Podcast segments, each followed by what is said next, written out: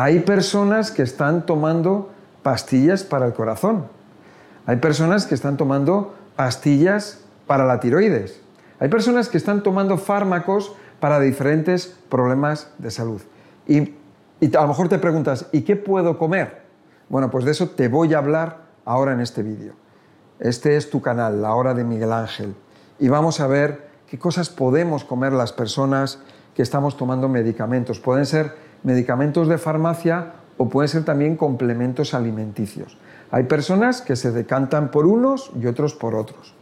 Bueno, cuando una persona está tomando algo para el corazón, se supone que ha tenido algo importante. Puede tener una angina, un infarto o porque esa persona ha tenido algún tipo de obstrucción en las arterias. Normalmente estas personas eh, siguen comiendo igual, siguen comiendo exactamente igual, no cambian nada, están tomando sus pastillas, normalmente están tomando varias porque están tomando para la tensión, están tomando a lo mejor pastillas para, para hacer que el corazón vaya más lento, que le produce una bradicardia, están tomando pastillas diuréticas y no sabemos qué más cosas se está tomando. Por eso, cuando una persona tiene una problemática así, es mejor tener una consulta con ella para ver eh, eh, todos los aspectos que están ahí implicados, ¿no? Ver no solamente esa persona a nivel físico, sino también eh, a nivel emocional, porque su sistema nervioso autónomo, o sea, los disgustos, las preocupaciones, el estrés, repercute en, esa tensión, en esa tensión física que conlleva a esa tensión o presión arterial, que puede ser bastante peligrosa.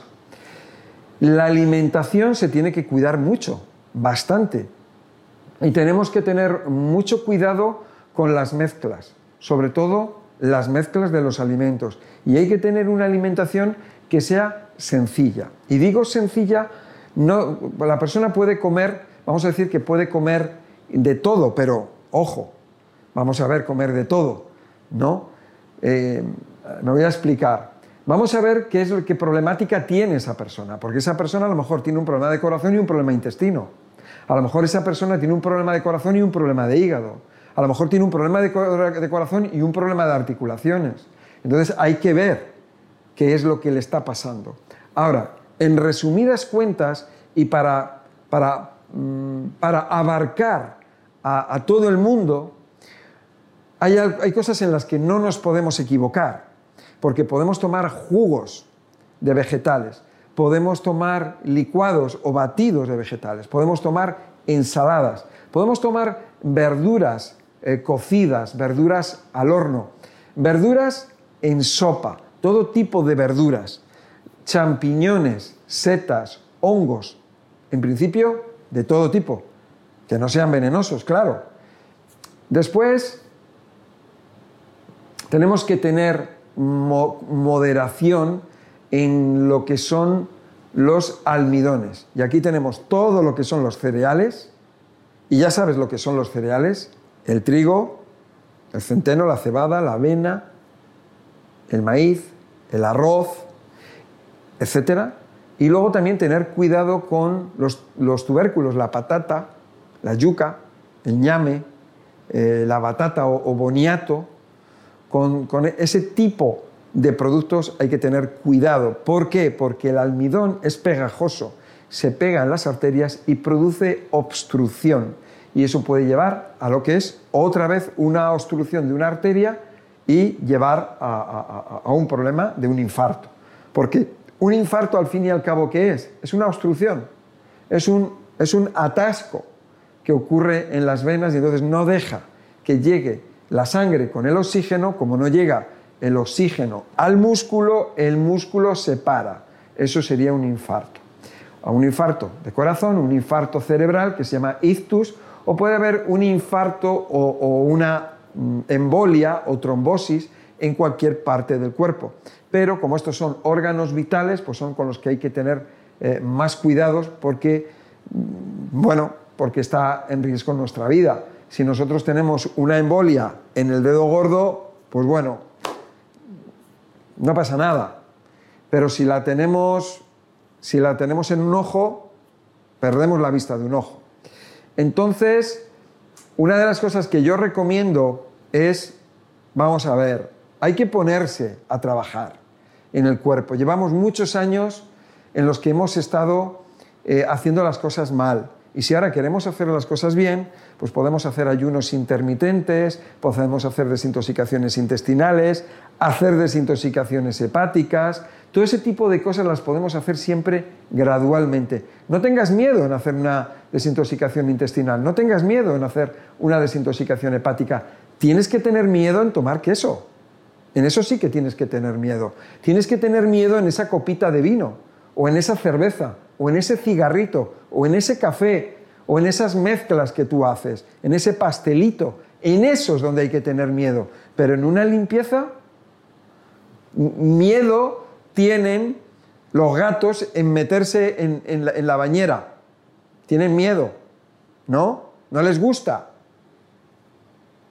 Bueno, de hecho, eh, realmente ellos no se bañan ni se duchan, los animales, solamente nosotros, los humanos. Pero lo que vamos a hacer es un trabajo de desintoxicación, incluso desparasitación, porque puede haber personas que tienen parásitos en su organismo. Una alimentación en donde nos vamos a tomar un, y, digo en un, plato, ¿no? en lo que es en, el almuerzo, la comida, un plato que va a constar de una ensalada y un segundo plato en el que podemos tomar eh, eh, unas verduras, unas verduras eh, a la plancha, unas verduras cocidas, unas verduras asadas, una, una, una sopa, unos huevos cocidos. Hasta ahí, hasta ahí.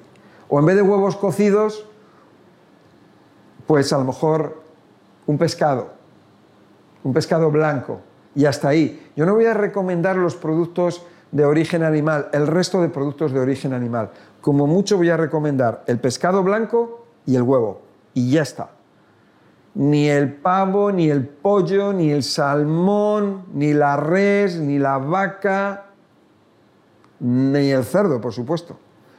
Algo que vaya por ahí, por ese camino. Luego hay alimentos como puede ser el konjac. Nos vamos a encontrar con, eh, harinas que podemos utilizar o, si queremos hacer tortitas que sean sanas eh, con la con lo que nos ha sobrado de las, de los, mm, a la hora de hacer los jugos de vegetales, esa fibra que nos sobra, en vez de tirarla, la podemos mezclar con aceite y harina de coco o de almendra y vamos a hacer una masa y con eso podemos hacer tortitas al horno o una base de pizza, que luego le podemos echar verduras. Y está espectacular. Y es bien sano. Luego, la fruta eh, igualmente, la persona, dependiendo de, la problemática que tiene, si, es una persona diabética o es una persona eh, con problemas intestinales, la fruta hay que tener cuidado con ella. Pero si no tiene problemas de ese tipo, puede tomar la fruta. La fruta se comería entre comidas o, o siempre la primera cosa que comes es la fruta y tienes que dejar unos 20-25 minutos a que se digiera. Y después ya empiezas a hacer tu comida con la ensalada, con el jugo, con el, con el licuado, el batido, lo, que tú quieras. Eh, eso, eso sería un poco el orden de los alimentos, de una manera que sea muy sencilla, sin cuantas menos mezclas mejor y, que no sea mucha cantidad, para que eh, el, cuerpo, el corazón, en este caso estamos hablando del corazón, no eh, se sienta presionado por tanta comida en la digestión, porque cuando hay una digestión se bombea sangre y hay un, hay un trabajo del sistema circulatorio y el corazón trabaja, es el que bombea. ¿no? Si hay mucha comida, eh, va a estar como sobrecargado el sistema. Si la comida es más pequeña, esa digestión se, se va a llevar mejor y el corazón va a sufrir menos. O sea, esto es un poco la idea general acerca de, eh, lo que podemos hacer con las personas que tienen eh, problemas de corazón y están tomando medicamentos, o personas que tienen problemas de tiroides y están tomando eh, están tomando medicamentos. La tiroides es un órgano que se intoxica mucho y como, y como se, acumula toxicidad en la tiroides, esta luego no funciona bien, no opera bien a pesar del yodo de, que, ella consume. Em, eh, la, toxicidad que luego se va, se va a, notar en forma de, quistes o fibromas o, un mal funcionamiento de la tiroides, lo tenemos que compensar con una buena alimentación y con, eh, por supuesto, para, para, todo el mundo, estos, eh, eh, estas desintoxicaciones intestinales, desintoxicaciones hepáticas, tomar el sol, tomar el aire, tomar la lluvia, relajarnos, hacer ejercicios suaves, hacer estiramientos, yoga, pilates, cosas así de este tipo, estar con personas que merezcan la pena, que no nos preocupen, que no nos estresen, tener, intentar llevar una vida lo más relajada posible, porque el corazón y la tiroides y cualquier otro órgano de nuestro cuerpo sufre en esas condiciones, condiciones que son indeseadas, porque nuestro cuerpo se estresa. O sea, el estrés no solamente es, es emocional, sino físico. Y ahí tenemos un corazón, una tiroides, o tenemos un estómago, un intestino o un músculo que están sobrecargados, están sobretensionados y padecen, sufren. Al fin y al cabo son células, son nuestras células. A lo mejor no te habías dado cuenta, pero tú tienes células, son las tuyas, de nadie más. Cuídalas, porque nadie las va a cuidar por ti. Espero que te haya gustado este vídeo dale a me gusta, compártelo, suscríbete, dale a la campanilla.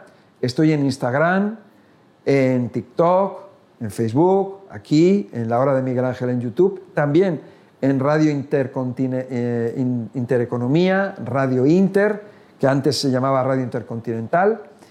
Y nada, si necesitas ayuda, necesitas una consulta, pues estoy a tu disposición. Muchas gracias y hasta la próxima.